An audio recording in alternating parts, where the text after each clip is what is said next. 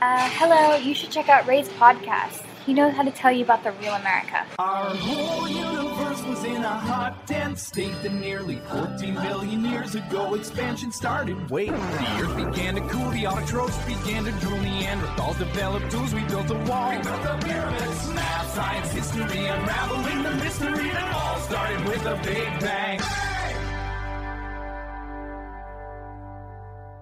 大家好，欢迎收听本期的《老马侃美国》，我是老马。今儿特别荣幸啊，邀请来了一位知名高校的，您这叫什么来着？人 是相声里面是不是变变相声了是吧？哎，你怎么称呼呃，我叫 King，啊？这什么破名儿啊？这 还是相声里的，然后这这我我一位相声的捧哏，哎，然后这个他说相声啊，说相声认识的，哎，然后那个特别有意思，就是我见过的上美国名校的天才吧，算天才了吧？MIT 是吧？对，您是读了多久的？就是毕业了，从呃，三年半，三年半被开除了，后来就被开除了。三年半本科和硕士毕业。怎么会怎么会有这种情况呢？你就是因为我其实后来听说很多美国的名校是，就是读博士跟或者说考研究生嗯都比较容易，但是读本科很少。像今年 MIT 好像一个中国的人都没招，其实是有大概两个，还不知道三个吧，今年是吗？就只是那个自媒体把它夸大了。哦，你们你们怎么就是是怎么考去美国名校读本科的呀？就一样的申请流程嘛，然后其实就有个申请流程，然后他他他愿意录取你就录取你呗。对，其实我觉得我后来就发现，其实他没有那么歧视，因为我有朋友就是他其实也是中国人的身份，嗯，然后但是他是在美国读的高中，然后他甚至被 UT Austin 就是全奖免免免学费，然后包括去什么那个什么那个呃 Wisconsin Madison，就是其实他并不是因为你比如你中国人或者你没有身份就对你有什么，还是优秀哈。对，没什么歧视。对私立学校而言，其实他们肯定有那种，就是怎么说人种平衡、性别平衡，但不会对某某一个种族或者你没有身份有歧视。哦，是吗？对，对我，我特别想跟你聊，就其实今天很有意思的一事儿，就是马云跟马斯克对话，然后那个，然后我们就发现，其实这个国内外，他对这个教育还是非常不一样的。就是我们有的时候觉得国内教育特别好，每个人成绩都特别高，其实我们还是挺务实。你不能说务实不好，对吧？就是其实他还挺务实的，但是反而是那种国外的，就英就美式的教育，它更让人更有一个大的。怎么说一个 over overview，或者说他有一个人抱着一颗拯救人类的心，这其实挺不一样的。对，就美国特别可能说，我不知道平时怎么样，一般稍微好的大学里边，它更鼓励你去独立思维、独立思考，然后更以更大的 picture 放在自己的梦想上。因为你申请美国大学，其实它经常会有一些，就是那个申请文章，就是让你去思考你为什么要读这个专业，你读了这个专业之后要做什么。那你当时去 MIT 的时候选的专业跟后来毕业的专业是一样的吗？那进本科其实不需要选明确的专业，你在第二年才需要。哦，然后，但是但是我做的其实是一样的，就是做这个。对，那你怎么后来又去读了就 master？就是你一一个学期修了很多课呗，就是 summer 也在修课什么的。然后 MIT 的话，你如果你是本科在里边读的话，它里边有一个项目，就是本科的学生可以升上去直接读研究生。哦，本科学生可以直接对对对，然后我其实就是这个项目直接往上读了。哦然后我的我的硕士其实就是这个项目里边呢，是跟一个公司合作，在一个公司里做了两个暑假加一年。哦，也是微软吗？呃，不是微软，啊另外一个做芯片的一个公司，哦，亚格诺电子。其实特别有意思，就是我们就讨论到那个天才这事儿，嗯因为其实咱们身边天才还挺多的，就是，然后那个，但是我们又发现，其实外国的天才跟中国天才不是特别一样，一个是他的成长经历，还有一个就是他的家庭，就是包括，就还真的挺不一样。比如说那个，我就说那个当时，哎，我那小孩叫什么我给忘了，就是美国有一个少年滑雪天才，嗯，就是特别滑得特别好，然后他们家就说，哎，为了你滑雪，然后我们就家里直接搬去那个科罗拉多吧，然后就在后院给他弄了一个单板，然后他每天可以自己自己家滑雪。中国不太可能，就是你你真的 就是你你滑雪滑雪天才，家里说不你不学习怎么行？呢？对，我还有个同学，他七岁就造飞机，七岁造飞机，对，这这听说过吧？这这怎么回事儿？这个这个才叫真正的天才，七岁自己造飞机，九岁造了一架可以飞的飞机，九岁的时候造了一架可以飞的飞机，对遥控飞机，嗯真的大的飞机，大的飞机，对，特别夸张，难以想象吧？嗯，这这这这是怎么？您具体讲一下这这这女生，这是还是个女生，？YouTube 上可以查到吧？应该。可以查到，你可以查到她，你可以自己搜一下讲姑姑娘说不定，名字就不说了吧。那 就别说了，不是你就讲他是他是就是家里人是给他钱，还是给他一车库让他去做实验那种，跟 Sheldon 似的。对，这小姑娘成长经历比较特别，是古巴长大的美籍美美国人，应该是这个样子。古巴长大的美像古巴。跟美国其实还是挺挺困难的，对吧？对啊，这两个国家也挺那个，就咱，这小姑娘不算太熟，但是这小姑娘特别厉害。现在的话，也是被被看作是未来的未来的希希望是吗？对未来的那个物理或者是有突破的科学家之一。是吗？就是我我就是他这份教育，就是你在 MIT 身边会有很多，就跟说他们在清华北大看整天都是身边都是状元一样，你你在 MIT 身边同学什么的，就是天才特别多是吗？说实话，其实也并没有，那个大部分的还是挺正常的。还是因为你自己就是觉得天才，你们不把别人当天才？其实其实这真不是，其实大真的大部分的人是挺正常的。然后像这样，我刚刚说的是少数，我在 MIT 读书就有两个这样的类似的差不多的人。其实我像说到状元，我里边其实很多同学都是状元，就是国内的国内过来的人。那你也算状元，你们上海市唯一一个吗？哦，这这个跟状元没关系。哦，不算是吧。对，没关系，没关系。然后那个就是他们国内的状元，然后去美国了，就是就是很多是北大、清华转学过来的，呃，清华转学过来的，我没见过北大的，其实都是清华转学过来的。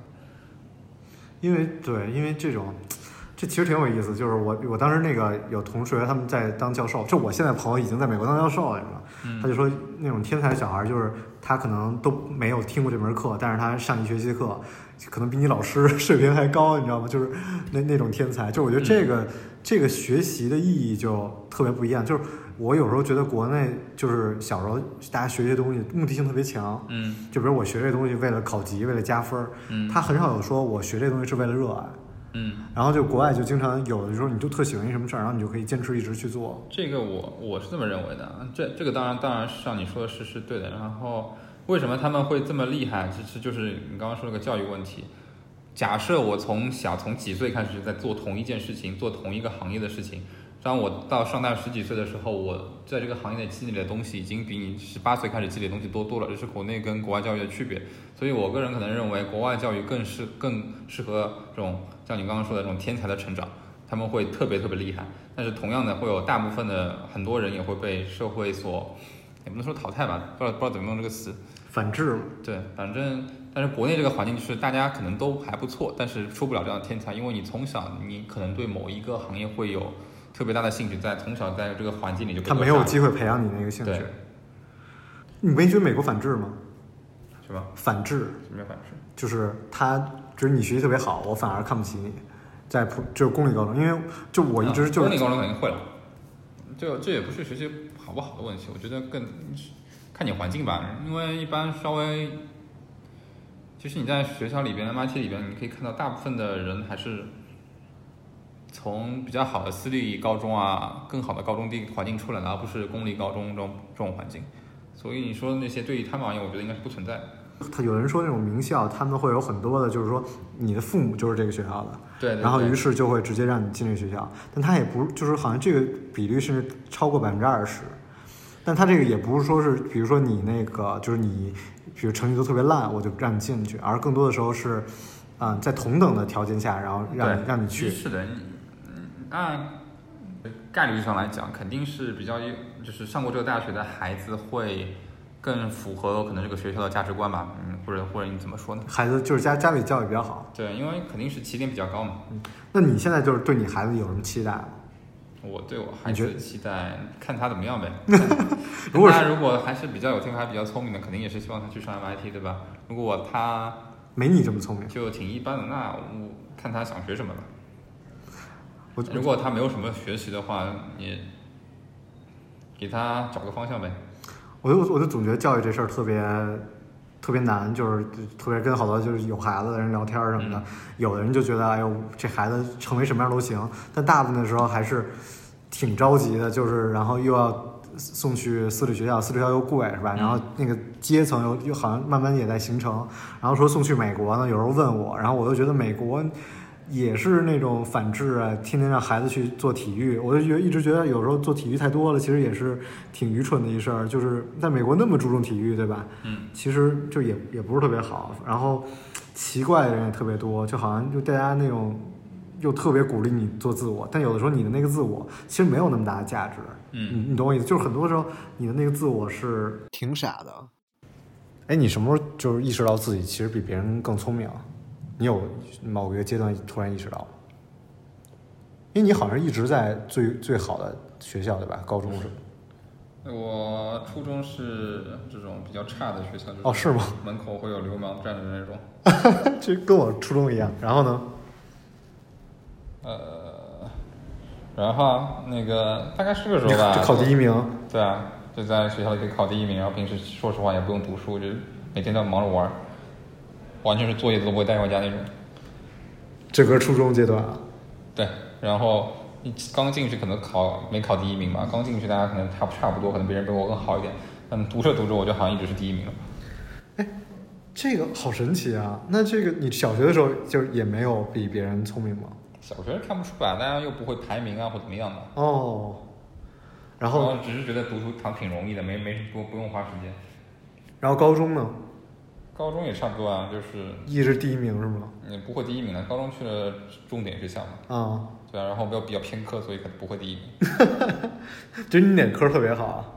肯定是数学和物理。哦，数学、物理特别好。对，我我我记得印象特别深，就是我记得咱们俩当时去哪儿啊，然后认识一个，后来发现是什么大使啊还是什么，他当时就说，是的，哦，就他说那个，他说那个，就很多人嗯就是挣完钱挣足够了之后，就决定去回学校去读书，对，回学校读书或者对回我自己其实有类似的想法。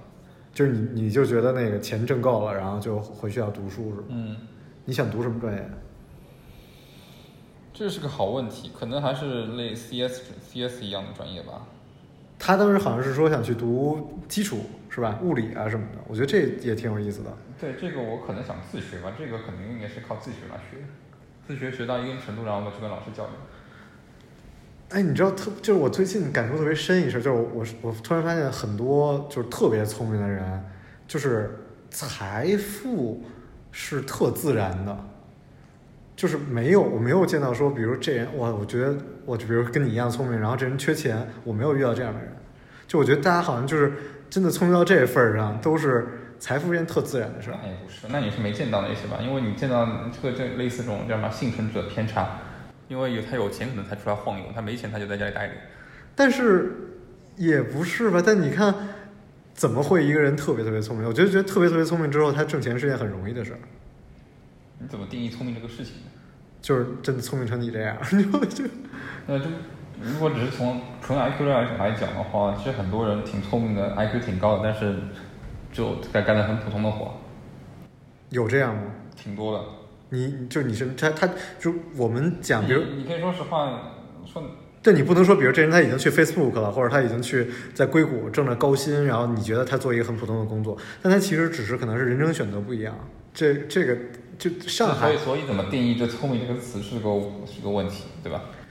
这很有意思。上海早年的时候，可能二十年前，嗯曾经有一段时间特别认 IQ，、就是进初中或者进名校之前先测 IQ，、嗯然后你够了你才能进。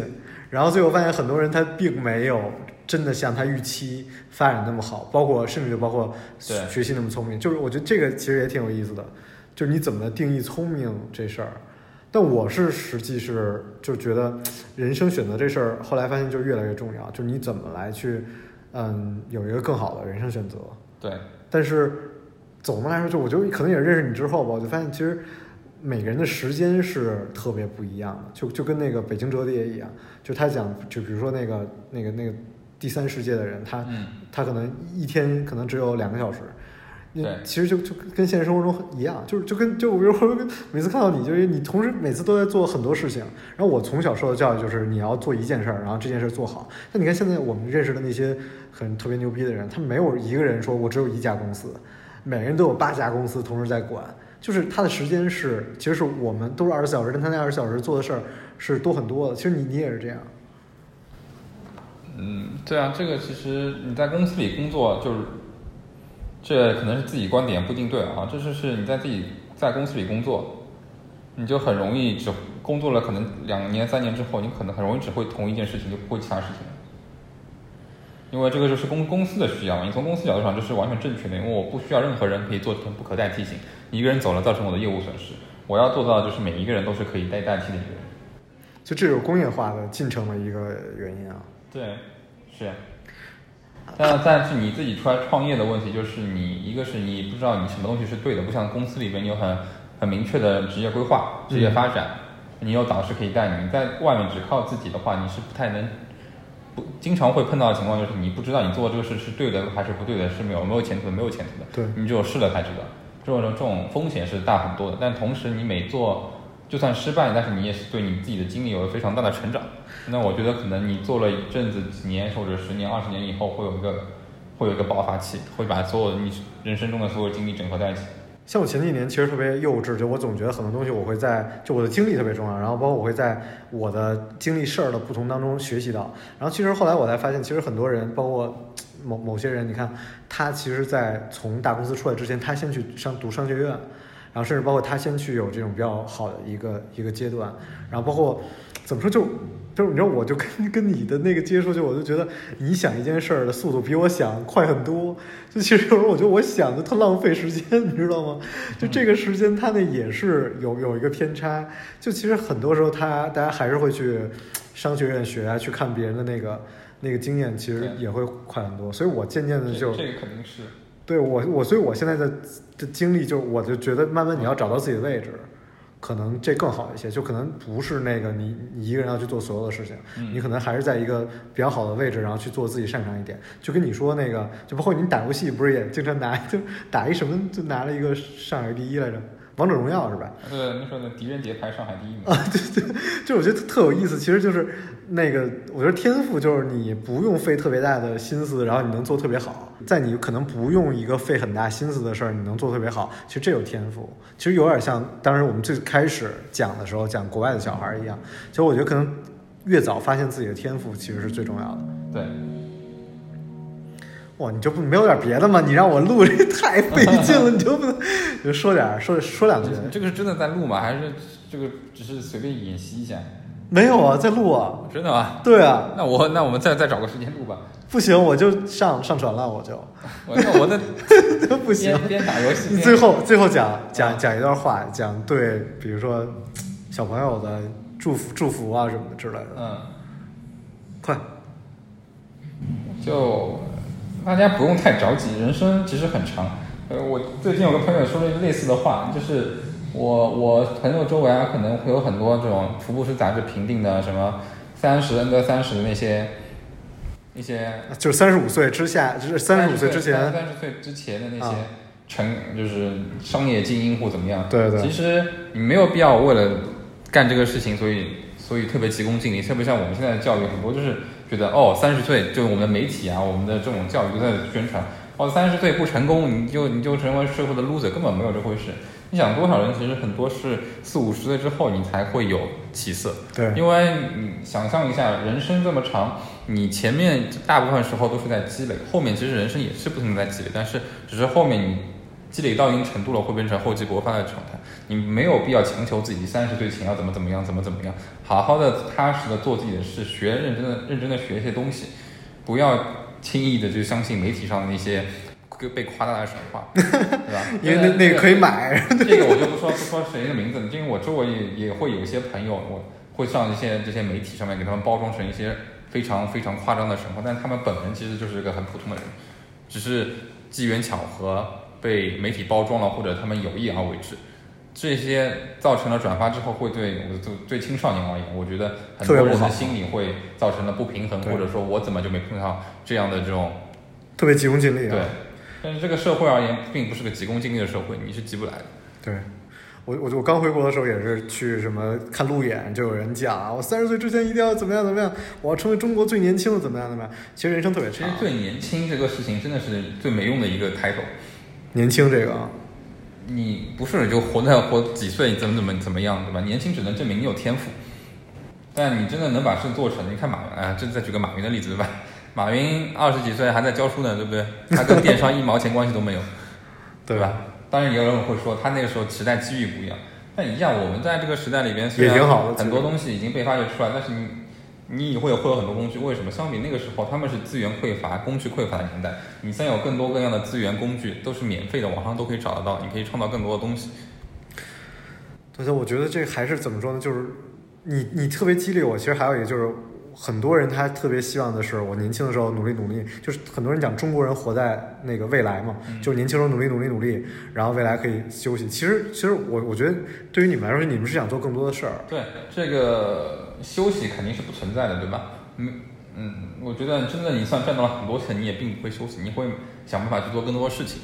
然后我觉得这个这个对于我来说，就是当我赚到了足够钱，像刚刚说的会去读书，我觉得我我肯定也会去，是第一步。第二步的话就是，当经济没有任何困扰的时候，我会做很多我觉得可能对就就是人类进步有贡献的事情，嗯然后看看这些是不是真的有帮助，有可能也是我的一厢情愿，是完全没有用的事情。但是我那个时候已经有足够的时间和精力，还有钱去做这些事情。啊，并不是去拿这些钱去买房子啊，享受这些事情。我觉得这些都是消费主义，都都是都是都是次要的，你这个不会陪伴你一辈子，你花完用完就没有了。对，嗯，所以所以当得知你结婚的那个礼服是租的，我也就觉得没有一套西装，这没必要啊，你不会穿，你买把它买回来干嘛 就？特别逗，对对对。然后我觉得也是，这这其实怎么说呢？就是我为什么特想去跟你聊这个，是因为我我觉得人就是种类特别多，各种各样的人，但是我反而发现特别优秀的那群人，其实是反而特别相似的。就大家的那个观点也很相似，然后生活方式也很相似，这个让我觉得还是就是有有迹可循，或者说我我挺羡慕的。这个这个是我我也第一次听到，其实我我有没有仔细分析过这个问题，可能还是不太一样的。你看，因为成功或者特别聪明的定义还不太一样。就我我定义聪明，就是比如说像咱们之前遇到什么那种什么少年班什么的，嗯就但包括很多在在美国的那些同学，就是什么芝大呀，什么就是什么 UC Berkeley 这种，就是我觉得大家真的很相像，就并没有说，比如像我们社会上遇到，大家都说哎呀人各有各种各样嘛，但是像你们这群人，反而让我觉得哇。哎，真的都一样，他喜欢的东西也一样，他的价值观也很相似，这个是让我一直觉得，呃，我很想去学，然后我很想去怎么样，但是，嗯，发现天资还是有比较大的缺点的，所以就算了。好，非常感谢 King，那我们下期节目再见，拜拜。好，拜拜。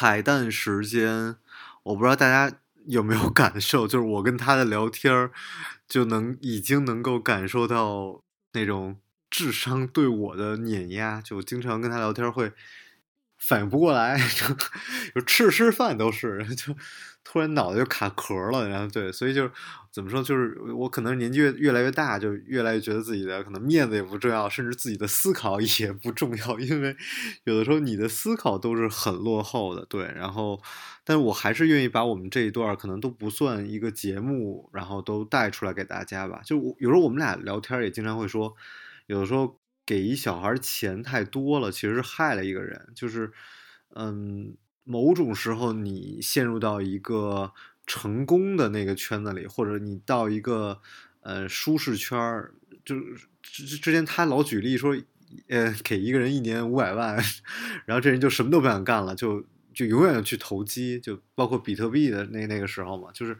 反而是把这人给害了，就是所以。我们，但是我说，其实有的时候都要不了五百万那么多啊，可可能真的没有多少钱，就就很多人，甚至就名气都会让一个人就迷失掉了，就这个挺可怕的。所以我我也是看到怎么说呢，很多人慢来越来越向那个舒适圈去去找。真的，我我也不，我真的不知道怎么来解释。就是有时候我觉得奋斗也不对，就是有时候你那个奋斗的目标特别清晰，就是要去赚钱，就也容易去怎么说呢？就是拿回扣啊，或者说是这个贪污啊，就是有有总有很多路可以去赚钱嘛。就是就是社会上赚钱的路还是很多的，就是大家都会就是目的特别明确了，也不对，是吧？所以不知道怎么讲，但我就反而是看到他们这群人那个。状态，然后追求的东西是让更让我喜欢的。我我我也希望能够把这群人的想法，然后带给大家，希望能够给大家一些新的见解，或者说一些感受吧。其实改变不了什么，真的，我我 越来越无力感非常强，就我觉得真的没有什么会改变，就是但是就能让大家听听吧，稍微能反思一点，或者说有有一点想法，就已经很不错了。好，这就是本期的老马侃美国，我是老马，谢谢大家，拜拜，我们下期节目再见。